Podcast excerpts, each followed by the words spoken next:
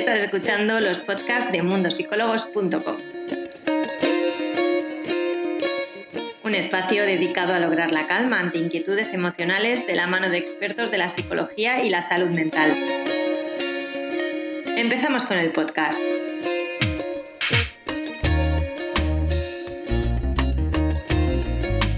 Bueno, bienvenidas a todas. Yo soy Irene Muñoz, la Community Manager de Mundo Psicólogos. Hoy hacemos una llamada, una videollamada un poco distinta porque la hacemos eh, pregrabada, pero contamos con personas muy especiales, como por un lado nuestra psicóloga Laura Valenzuela y también con Abril Zamora, directora, creadora, guionista, protagonista. Lo tienes todo, Abril.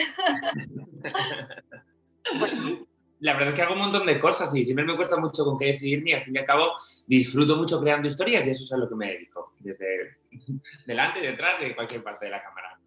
Bueno, eso, eso está muy bien porque además eh, eres una persona, por lo, que, por lo que hemos podido ver, muy polifacética, que, que, estás metida en mil cosas y a día de hoy estás empezando a ser ya un referente bastante importante tanto en las series como en el cine. Siempre da un poquito de vértigo la palabra referente, a mí siempre me la da porque me da la sensación que debo eh, intentar controlar las cosas que hago, las cosas que digo, porque pueden influenciar mucho en la gente que me ve como un referente. Pero me he relajado un poquito al respecto y creo que es importante que se vean referentes no solo como mujer trans, sino ya como mujer, que se dedican al mundo del cine, eh, que dirigen, que escriben y tal. Porque siempre pienso en un montón de niñas en sus casas viendo y diciendo, ay, yo quiero hacer eso, puedo hacer eso. Y creo que es importante que estemos ahí. De hecho, yo muchas veces, que soy una persona que me cuesta mucho la sociabilidad y tal, me obligo mucho a ir a eventos, a ir movidas para que se me vean los sitios, porque creo que es relevante en este momento y es mi responsabilidad. Y tanto. Bueno, hoy te tenemos aquí, Abril, para hablar sobre tu serie de HBO Max, todo lo otro, y también adentrarnos un poquito en el mundo de Abril Zamora, que creo que, como comentabas, es importante. Bueno, en la serie voy a enumerar todo lo que haces, porque es que lo haces todo. Eres la directora, eres la creadora, guionista y además la protagonista. Entonces, a mí me gustaría saber qué ha significado para ti esta serie. Ha significado mucho en eh, muchos aspectos. Por un lado, cuando creé la serie, creo que es la historia como más cercana a lo que yo quería contar de todas las cosas que he hecho anteriormente. Entonces, como tuve mucha libertad, eh, pude trabajar con mis amigos, que son actores todos, que casi todos estaban en paro, y fue una experiencia muy guay, porque al fin y al cabo son mis amigos en la vida real, estamos contando una historia que tiene bastantes tintes reales o que es muy de nuestro entorno, y fue maravilloso poder trabajar con ellos. Entonces, es la vez que me he aproximado más a lo que me gustaría hacer como autora, porque he tenido toda la libertad artística, y cuando creas una historia es lo mejor, no que es un campo minado, que hay cosas que no puedes hacer, teclas que no puedes tocar.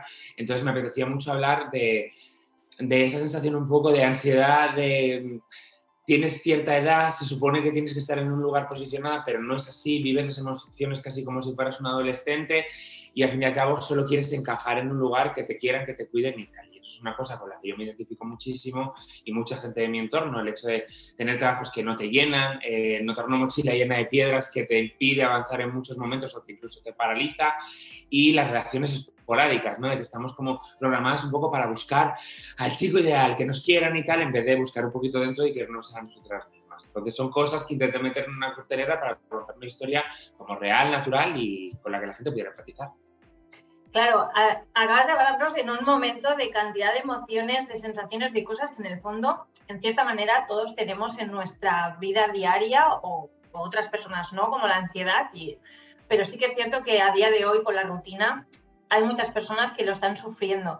A mí me gustaría saber, porque en el fondo comentabas que es un poco la, tu realidad, lo que te apetecía contar.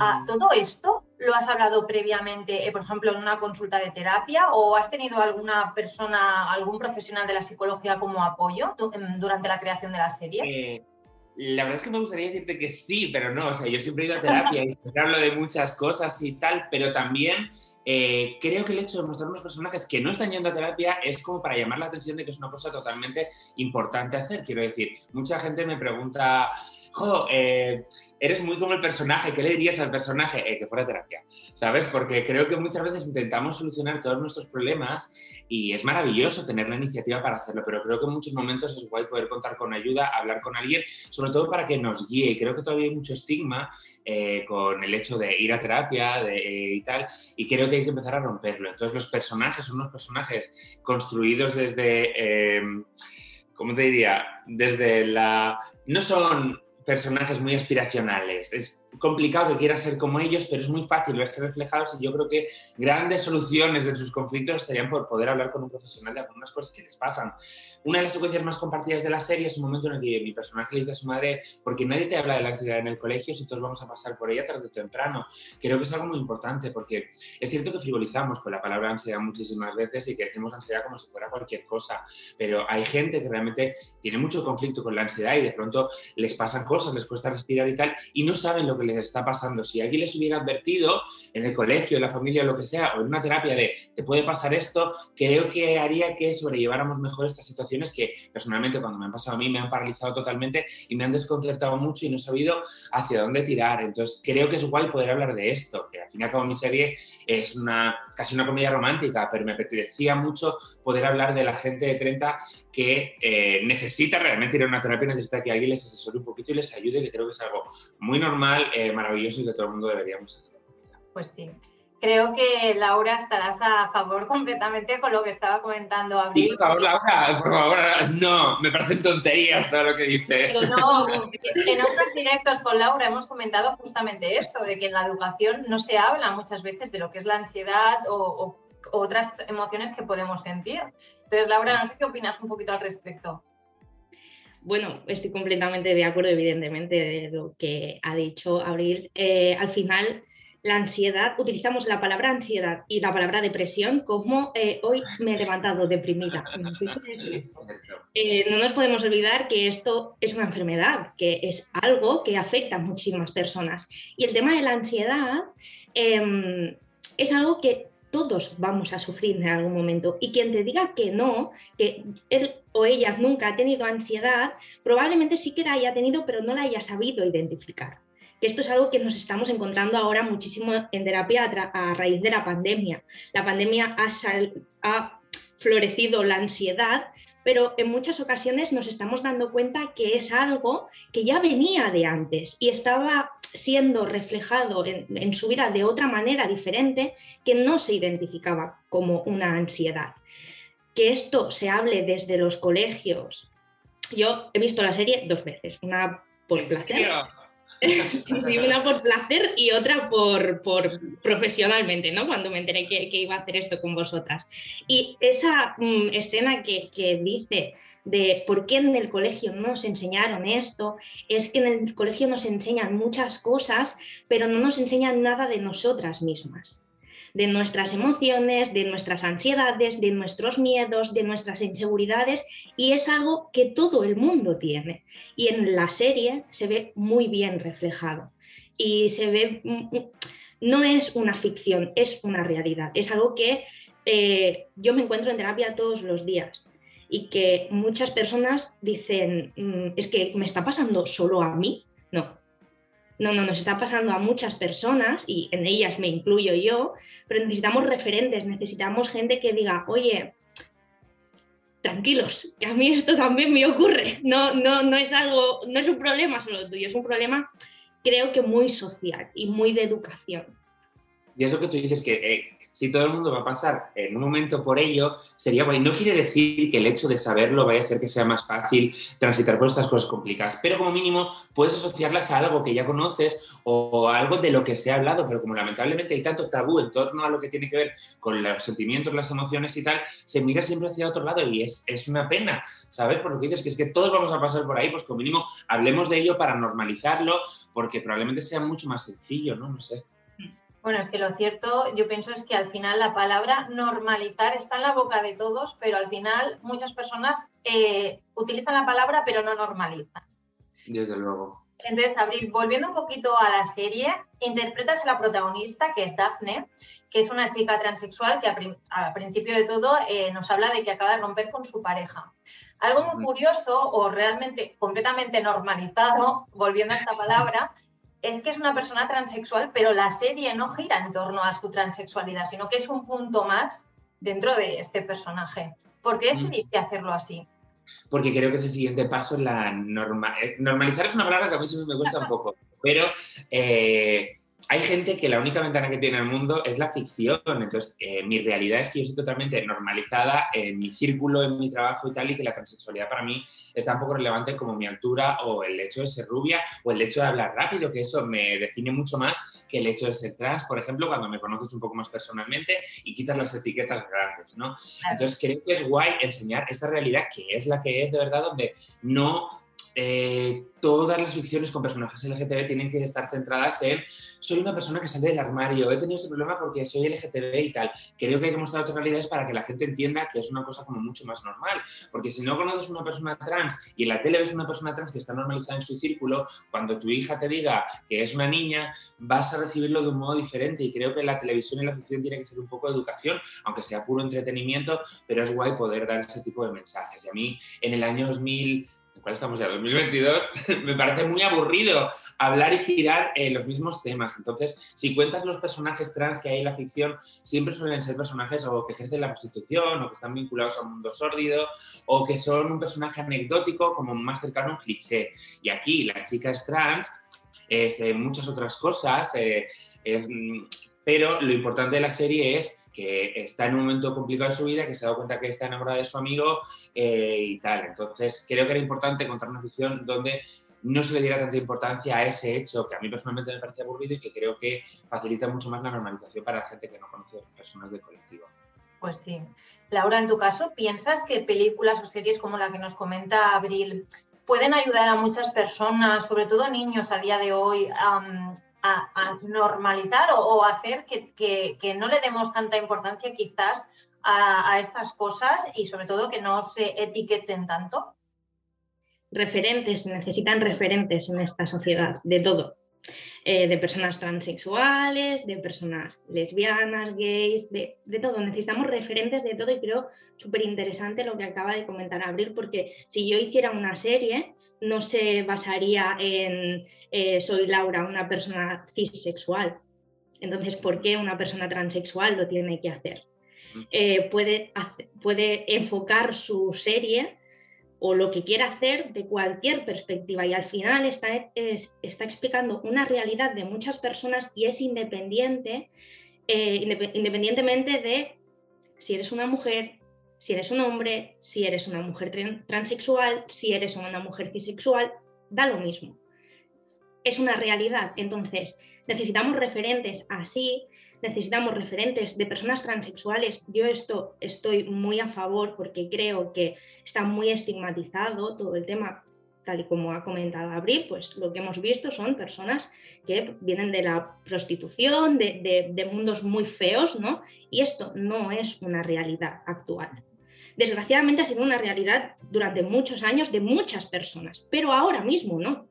Y tenemos que ver hay, gente todavía que lamentablemente tiene que, ejercer la prostitución porque realmente dentro del colectivo trans hay como un 82% de paro porque hay mucha gente que, que, le da miedo contratar a una persona como yo en un trabajo, digamos, normal. Entonces la gente tiene que trabajar y hacer lo que pueden. Entonces no se critica ese hecho, sino se critica el hecho de que no veamos solo esa realidad que puede ser la, eh, sino que veamos otro tipo de realidades para que la gente vea que eh, ser una persona trans puede ser una abogada o puede ser una profesora o puede ser una frutera y, y eso sea como, para, como alentador para las nuevas generaciones que son como nosotras, ¿sabes? Entonces, hay cosas, por ejemplo, dentro de la serie, para mí no era importante hablar de transexualidad, pero sí que en el capítulo 2 hay un momento donde ella queda con un chico y para él sí que es un conflicto, porque al fin y al cabo yo no puedo mirar hacia otro lado y eso son cosas que siguen pasando y está guay que se muestre esa realidad, porque creo que genera mucha empatía también y nunca quise criminalizar al otro personaje, porque es, es muy fácil de entender lo que le pasa, porque hay una cuestión educacional donde dices, joder, qué marrón, voy a meter en este berenjenal y no sé si voy a poder gestionarlo y creo que es fácil poder empatizar con ambos personajes y es de los pocos momentos en los que se le da mucha importancia a la transexualidad, creo. Perdóname que te he cortado, Laura, ¿eh? No, no, no. no. Sí que es verdad que, como comentaba Laura hace un momento, quizás una persona que es bisexual o es heterosexual, pues simplemente se ve como algo más y ya está y no se pregunta al respecto, pero parece como el hecho de, hablar de una persona transexual o de un personaje transexual, tengas que saber mucho más de esa persona o necesites, ya por la pura curiosidad, eh, conocer un poco eh, cómo se ha sentido o qué le ha ocurrido. Entonces, no sé, Abril, eh, ¿qué sensación tienes tú cuando llegas a una entrevista y al final esta pregunta siempre, siempre aparece? Porque me imagino que al final también quieres... depende del día. Mira, una vez salió en una revista donde ponía la actriz directora trans y yo pensé, jo, Hal Berry es una actriz negra y no decimos todo el rato la actriz negra Hal Berry, que es un dato que es muy íntimo, entonces a veces me molestaba un poco, pero luego entendí que hasta que no sea una cosa que esté muy normalizada, vamos a seguir comentándolo y no pasa nada. No, yo no me ofendo por eso, porque en el mundo de la utopía donde yo vivo, donde yo soy feliz y no se le da ninguna importancia a la transexualidad, es un poco espinoso mencionarlo todo el rato porque es como hablar de la sexualidad de la gente. En este caso, en mi caso es del género, pero es como hablar de la sexualidad. Tú tienes un amigo que es gay y no estás todo el rato diciendo mi amigo el gay porque es casi ofensivo, aunque puedes frivolizar con ello en algunos momentos porque frivolizar desde mi punto de vista ayuda mucho a normalizar en muchos aspectos y a quitarle un poco de hierro. La semana pasada salió la noticia de que la serie Élite, que es una serie en la que yo fui guionista en un par de capítulos, en la nueva temporada ha entrado un actor que es trans y todo el mundo lo celebramos y le dimos mucha importancia. Si estuviéramos muy, eh, muy normalizados no le daríamos ninguna importancia y llegará un momento en el que eso pase desapercibido, pero a día de hoy tenemos que seguir dándole importancia porque son esos pequeños pasos que hacen que sigamos ascendiendo hacia la normalidad absoluta y que un niño trans en su casa diga, ¡ala, qué bien! Pensaba que esto no podría pasar y es muy alentador. Entonces, no me molesta tanto, aunque en todas las entrevistas siempre hablo de ello y no me importa por lo que decía antes, de que eh, es importante en este momento, lamentablemente, seguir hablando de ello, ¿sabes? Como es importante hacer un ciclo de mujeres directoras para que se vea que existan, ¿sabes? Entonces, llegará un momento en el que no es importante, llegará un momento en el que yo diré, esto es mi vida privada, no, quiero hablar de esto, pero por el momento es importante hablar de ello y no me molesta. Es más, cuando son medios que son solo para la transexualidad o entrevistas, a veces digo que no porque yo tampoco soy una gran experta y solo puedo hablar de mi experiencia personal, pero si es un medio donde yo voy a hablar solo de mi trabajo, en algún momento yo voy a sacar el tema porque creo que es relevante hacerlo. Pues sí.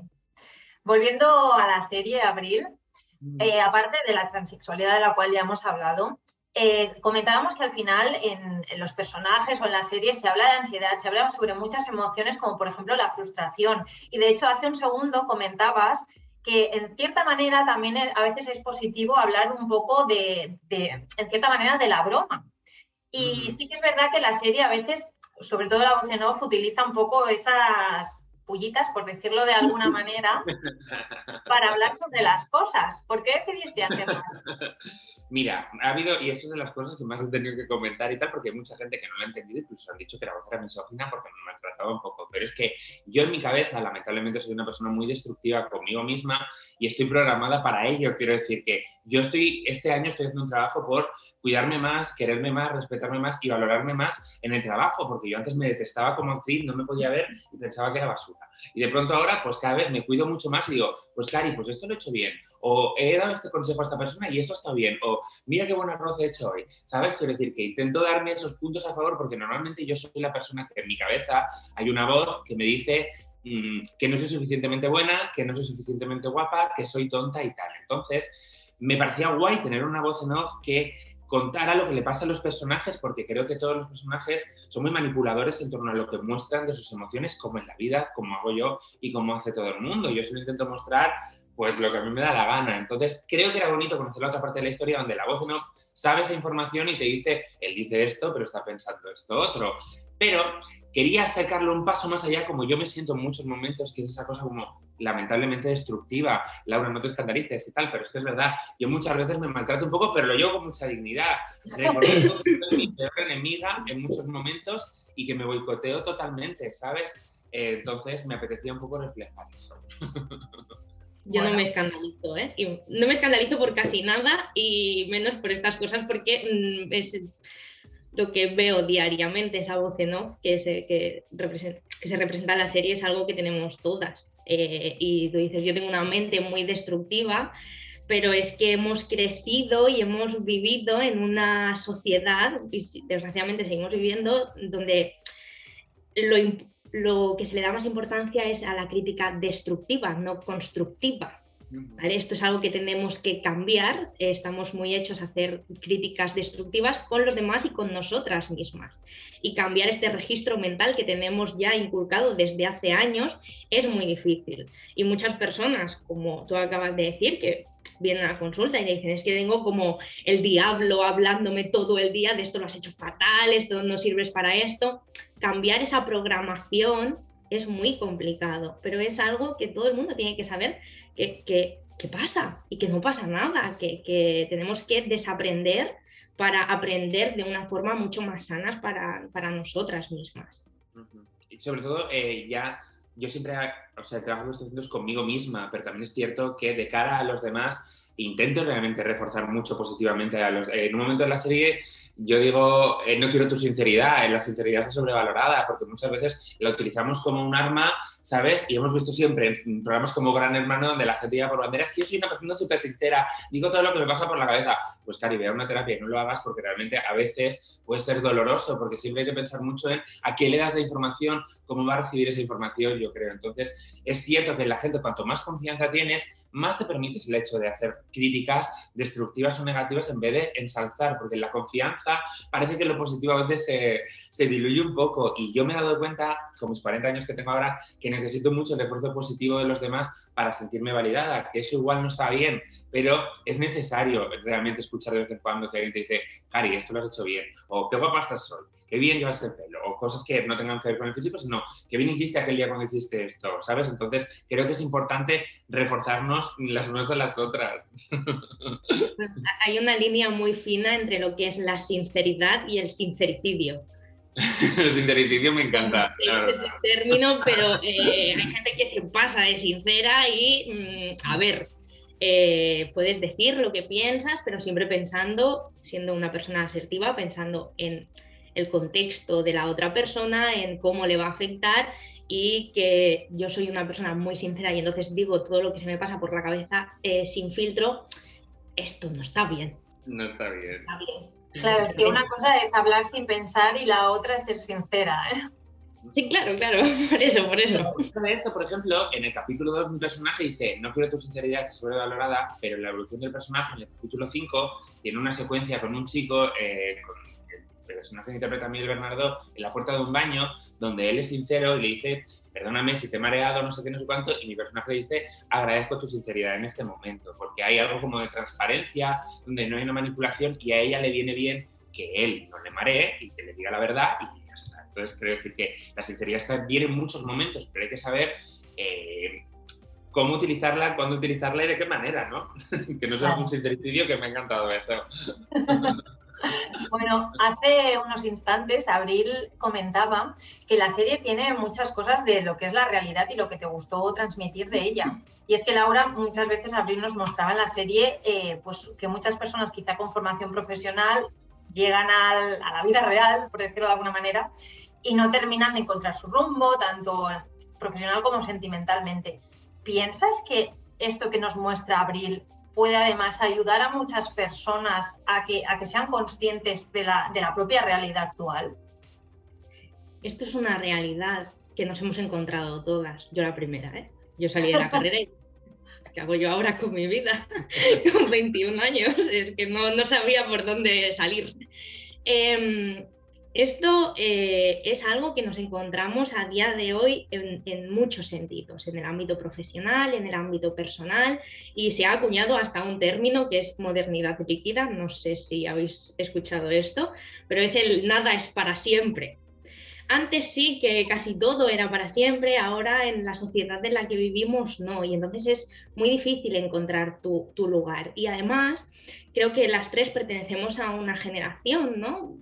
Los 90, 80, 90, donde venimos de un aprendizaje de nuestros padres. Yo, por ejemplo, ahora tengo 28 años y con 28 años mi madre tenía su, se había casado, tenía su piso, eh, me tenía a mí y a mi hermana y ahora para mí esto es impensable. Entonces hemos aprendido de nuestros padres, abuelos, que la vida tiene como un orden y ahora nos estamos encontrando que ese orden ha desaparecido por completo.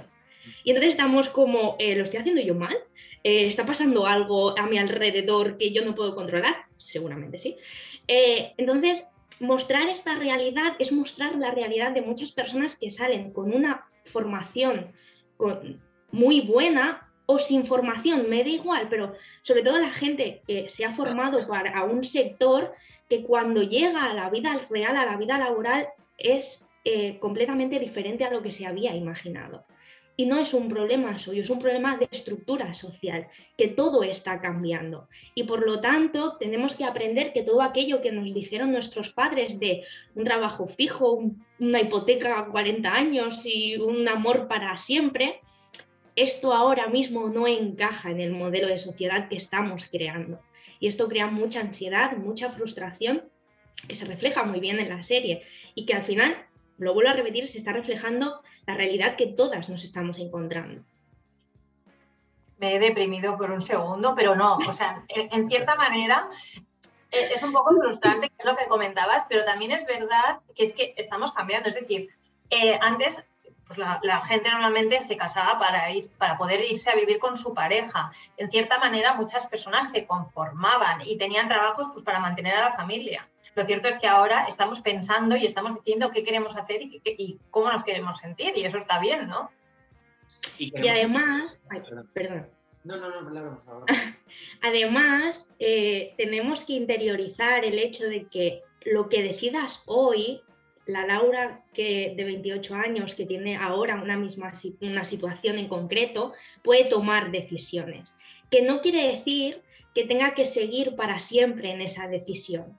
Que a lo mejor dentro de dos años dice, pues ahora mismo no es esto lo que yo quiero. Y no es un error, es un cambio de dirección, es un cambio de perspectiva, pero que todo esto que nos han inculcado de si tomas una decisión pues laboral, ¿no? Yo, por ejemplo, con 25 años tenía un trabajo fijo donde me podría haber jubilado allí y dije, eh, qué susto, tengo que estar aquí tres años más, a lo mejor me da algo.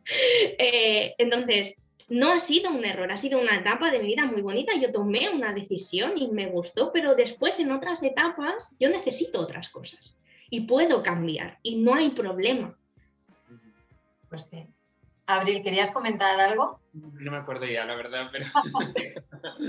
no, no, pero creo, que era algo relacionado con el hecho de que eh, en la serie, por ejemplo, que la realidad que he intentado reflejar de la gente de mi generación, intentando que no sea una serie generacional, porque creo que es fácil empatizar con algunos conflictos, aunque tengas 18 o aunque tengas 50 y tal, eh, es que aunque el panorama sea muy desolador, algo que yo siempre valoro mucho de la gente de mi entorno es el el, afán de superación o el hecho de no perder siempre el positivismo. Quiero decir que tú puedes tener una situación de mierda con un trabajo de mierda y no sé si es por una cuestión de frivolidad o qué, que no siempre eh, dejo que todo me derrumbe al máximo, que me deja mi novio, mi trabajo es una mierda, me enamoro de la persona equivocada, pero aún así tengo fuerzas para seguir hacia adelante y para hacer un poco de auto de autoexploración para mejorar, porque creo que hay algo muy bonito de la gente de mi entorno que siempre intentamos ser nuestra mejor versión o hacerlo bien, aunque metas la pata. Y eso en muchas secuencias de la serie, sobre todo los conflictos personales eh, o de pareja o algo así, siempre hay algo de meto la pata, pero luego voy a intentar hablar de ello, voy a intentar arreglarlo, ¿no? Y entonces es cierto que en las generaciones anteriores donde nos hemos nos han obligado a vernos reflejadas y reflejados, yo no me veo mucho, pero no había tanto hablar, quiero decir. Yo hablo mucho con mi pareja, hablo mucho con mis amigos y eso antes creo que no era una cosa tan normalizada y es una cosa que yo valoro. Igual no tiene sentido lo que estoy diciendo, pero para mí sí que lo tiene. Sí, desde luego. hablando de todo esto que estábamos comentando, al final hay algo que es muy importante y es que esta inseguridad que nos encontramos, al final la, podemos tener en diferentes aspectos de nuestra vida. Entonces, Abril, cuando tú decidiste crear esta serie, de la cual has creado, has dirigido, eres protagonista, has hecho todo. Eh, y en cierta manera tiene una parte muy importante de ti. No sé si te sentiste insegura o tuviste algún miedo de, de, exponerte tanto en cierta manera. mira, no, yo, o sea, es el proceso que más he disfrutado escribiendo y nunca, yo cuando escribo una historia nunca me planteo, quiero hablar de esto, de esto, otro, sino que los espectadores sacan siempre esa lectura y es cierto que luego cuando acabo digo, vale, yo estoy hablando de esto y voy a potenciar esto y quiero contar esta historia y ya manipulo un poquito y todo. y tal. Pero yo no me di cuenta que estaba tan expuesta hasta que no me expuse como actriz dentro del proyecto, porque es cierto que el proceso de escritura, pues lo finiquité y luego empiezan todas las reuniones de dirección con los equipos y yo siempre estoy muy encima de todo, hago, vamos a hacer estos planos, este es el vestuario, no sé cuánto, tengo muchas reuniones, pero cuando ya de pronto me puse el vestuario del personaje y empecé a hacer algunas secuencias, cuando llegaba a casa estaba totalmente devastada emocionalmente, porque claro, transitar por algo que te toca de un modo directo una vez tras otra, una vez tras otra. Hay un momento concreto en el capítulo 7, que es la parte que fue más complicada para mí, donde el personaje, bueno, se ha drogado, ha bebido, no sé cuánto, y habla de que no se cae bien a sí misma y habla un poco, enmarca su situación actual y tal. Y yo no me di cuenta de que realmente está hablando de mí hasta que lo hice una vez, otra vez, otra vez, otra vez, pero claro, yo hago muchos planos, hago muchas tomas para luego tener buen material para poder montar.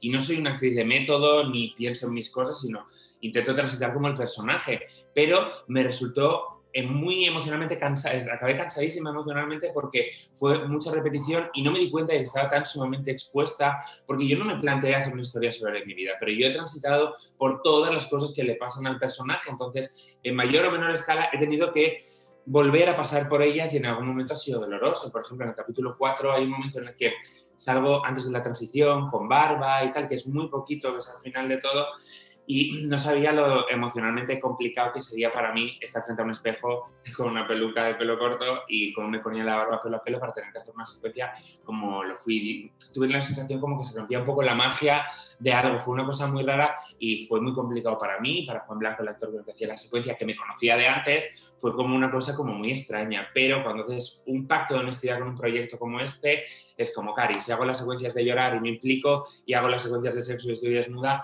hago esa secuencia de cuando era un chico y eh, transito por ello. Fue difícil, pero estoy orgullosa de haberlo hecho y creo que la veracidad que hemos puesto se, se vuelve un poco en la serie y eso es lo que más me enorgullece. Claro, tiene que ser un choque emocional bastante grande, pero a la vez te, desnudas y te quedas bien en el sentido de, haber expuesto todo. eso. Y con, mi psicólogo no está hablando de eso y me dijo, tienes mucha suerte porque estás transitando por cosas, estás sanando cosas que yo no tenía realmente superadas en absoluto, que tenía debajo de la alfombra y tuve que enfrentarme a toda esa plancha una vez tras otra de un modo en el que al final fue doloroso, pero lo superé. Y hay cosas que realmente eran un conflicto para mí dentro de la serie que ya no lo son porque he hecho esta terapia extraña y grande que es hacer una ficción sobre algo que te toca de un modo directo. No se lo recomiendo a nadie, es muy difícil, pero, pero ha sido muy productivo. Sí, sí, recomiéndalo, recomiéndalo. Hacer series sobre vuestra vida. Es, muy terapéutico. Mira, yo justo este mes he empezado en un proyecto donde se hace teatro emocional. Eh, bueno, con personas que tienen ciertas dificultades, que pertenecen a colectivos eh, en riesgo de exclusión social y tal, y es increíble lo que se sana en la ficción. Porque es más realidad que ficción y entonces se sacan ahí sentimientos, bueno, por eso se llama teatro emocional, ¿no? Pero eh, sentimientos y emociones que probablemente de otra manera no los podríamos haber sacado. Y creo que, sé que es muy duro, eh, lo he visto, eh, lo he vivido en mis carnes también, pero creo que, que es un trabajo profesional y personal que se tiene que valorar mucho porque, porque mm, eh, además lo estás compartiendo, que es lo más importante. Pues Aparte es que socialmente muchas veces yo llevo un personaje social en la vida que me impide decir según qué cosas o hacer según qué cosas o, y tal. Entonces el hecho de quitarte el, ese, ese personaje social hace que salga mucha más verdad y es como, voy a decir en este teatro emocional o lo que sea, quiero decir, voy a decir esto que nunca dije y que para mí es importante decirlo en este momento y siempre me lo callé y tal. Entonces, la ficción, aunque sea realidad, nos da cierto poder donde no hay una gran consecuencia terrible y eso es un poco hablar desde una zona de confort y para mí ha sido eh, muy catártico pero muy sanador también y creo que no lo había dicho nunca en voz alta, la verdad. bueno, está bien. Bueno, eh, nos estamos quedando ya sin tiempo, pero no quiero terminar esta, esta llamada me gustaría, hemos comentado al principio de todo que algo muy importante es la educación, donde nos enseñan emociones que podemos sentir a medida que nos hacemos adultos o adultas.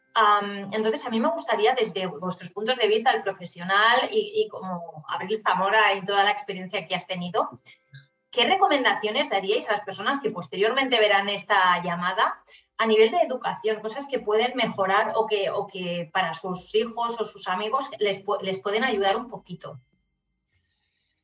Yo creo que es mejor que conteste Laura primero, que va a decir algo con mucho más sentido que yo, a lo que me pueda agarrar. Bueno, es tu experiencia al final, esto, Abril. No sé, quiero decir, eh, contesta Laura por fin. No, no, no, como quieras.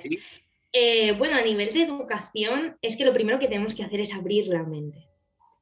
Ver que nuestra realidad no es la única y que hay muchas formas de vivir que son válidas, diferentes a la nuestra, pero son igual de válidas. Y que vivimos en una sociedad compleja, eh, compleja a nivel de que cada uno es de su madre y su padre, como diría mi abuela, eh, y que es válido igualmente. Y a nivel emocional, eh, nunca me cansaré de repetirlo, nuestras emociones es lo que hacen como somos, nos hacen a nosotras mismas.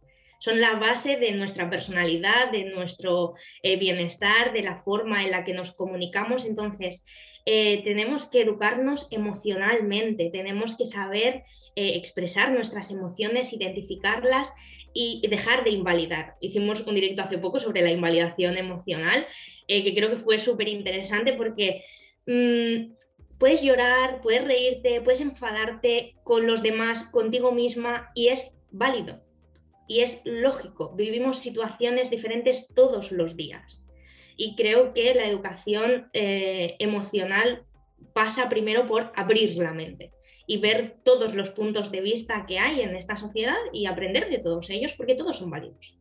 Entonces, mi recomendación sería para la gente que vea este, esta llamada que, que, que, desaprendan y aprendan nuevas formas de emocionarse, de vivir, de conocer a personas, porque creo que es lo más importante que tenemos.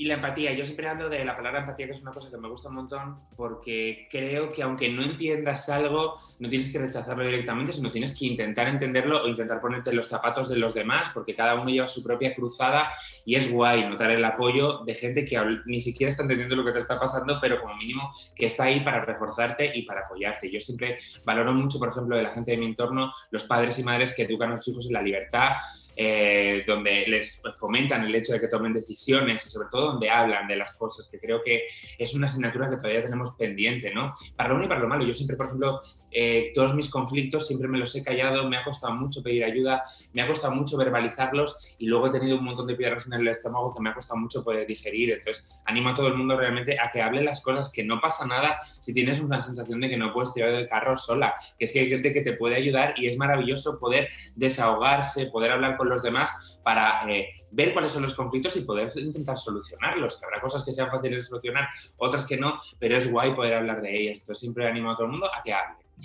a, que hable, a que hable de las cosas y a que hable de los conflictos, porque si no, se te queda ahí una movida que no mola nada y es muy difícil poder resolverlo y no nos hace mejores ni peores mostrar nuestras flaquezas, al revés, yo creo que enriquece muchísimo, sobre todo porque yo siempre digo que cuando eh, di el paso a la transición, lo más bonito que me pasó es que el hecho de que yo tomara una decisión honesta conmigo misma y la manifestara a los demás hizo que la gente fuera muy honesta conmigo también y que la gente mm, se abriera, porque al fin y al cabo eh, mm, es fácil empatizar con la transexualidad porque tú quieres ser la mejor versión frente a los demás. Entonces, hay gente que siente que está ocultando su manera de ser o que está manipulándola o que no se muestra al mundo como es porque tiene problemas sin resolver, porque no sabe cómo hacerlo. Por eso creo que es guay ser eh, honestos, hacer un trabajo de autoexploración y sobre todo hablar con los demás, ¿no? Pues y permitir lo que decía Laura, permitamos que la gente llore. No pasa nada por llorar, no pasa nada por cagarte en, pero por cagarte en el mundo, en lo que sea. No pasa nada por estar enfadada, no pasa nada, ¿sabes? El problema es cuando todo esto te lo guardas y finges, no, súper bien, todo súper bien, normalidad, y eso tiene que salir por algún lugar. Entonces es mejor ir a... ¿Sabes qué pasa? Que es que la personalidad y las emociones son como el pelo, que te lo puedes teñir, pero es que siempre va a acabar saliendo tu raíz. Entonces hay que asumirla, hay que trabajar con ello y tal, no sé. Me, ha encantado esta conversación que has hecho porque es completamente real. Eh, claro, no pues se pueden ocultar las cosas de por, de por, vida, ¿sabes? Puedes ocultarlas todo lo que quieras, pero asume lo que eres. Luego ya tíñete como quieras, pero asúmelo y trabajatelo. Desde luego. Bueno, pues Em, con, vuestra transparencia, con vuestra sinceridad y sobre todo con hablar sin tapujos y sin tabús y, sin, y con completa sinceridad. Me despido de vosotras, os doy las gracias, Laura Valenzuela, eh, Abril Zamora, por, por haber estado, hecho esta llamada y por haber compartido estos minutos con nosotros. Muchas gracias. Gracias por las facilidades que me habéis puesto además, ¿sabes? Y muchísimas gracias por la paciencia y por todo y ha sido una charla súper guay. Normalmente yo solo suelo hablar de ficción y de otras cosas y tal y ha sido muy guay estar con vosotras este ratito, así que gracias por invitarme. Yo también muy agradecida de estar aquí. Bueno, Irene sabe que para mí era importante esta... Cuando me lo propuso le hice cambiar la hora y todo porque no podía asistir. Y, y sinceramente, eh, Abril, pues darte las gracias, ya no solo a nivel profesional, porque creo que es muy eh, que desde la psicología se hablen de estos temas y del reflejo que haces en la serie de una realidad tan importante, sino que también me gustaría darte las gracias a nivel personal porque personalmente creo que mujeres como tú eh, nos hacen falta y ayudas a muchas más personas de las que, de las que crees. Esperamos que el podcast de hoy te haya gustado. Recuerda que tienes todos estos temas disponibles en nuestro portal web mundosicólogos.com. Además, puedes ver el vídeo al completo en nuestro Instagram TV en arroba mundosicólogos. Nos vemos en el siguiente podcast.